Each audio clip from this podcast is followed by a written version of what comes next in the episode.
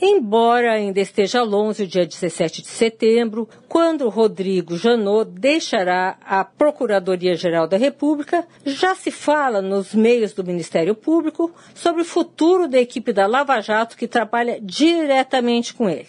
Ao que consta, o atual procurador-geral estaria planejando prorrogar os mandatos da equipe para marcar um fato político, mesmo porque o novo PGR pode trocar quem quiser. Sabe-se também que igual posição foi mencionada pelos oito candidatos à sua sucessão no debate que tiveram recentemente em São Paulo. E aqui vai um aviso. Janot pretende decidir sobre todas as delações premiadas que estão na sua mesa antes do término do mandato. Vai ter que correr. Sônia Raci, direto da fonte, para a Rádio Eldorado.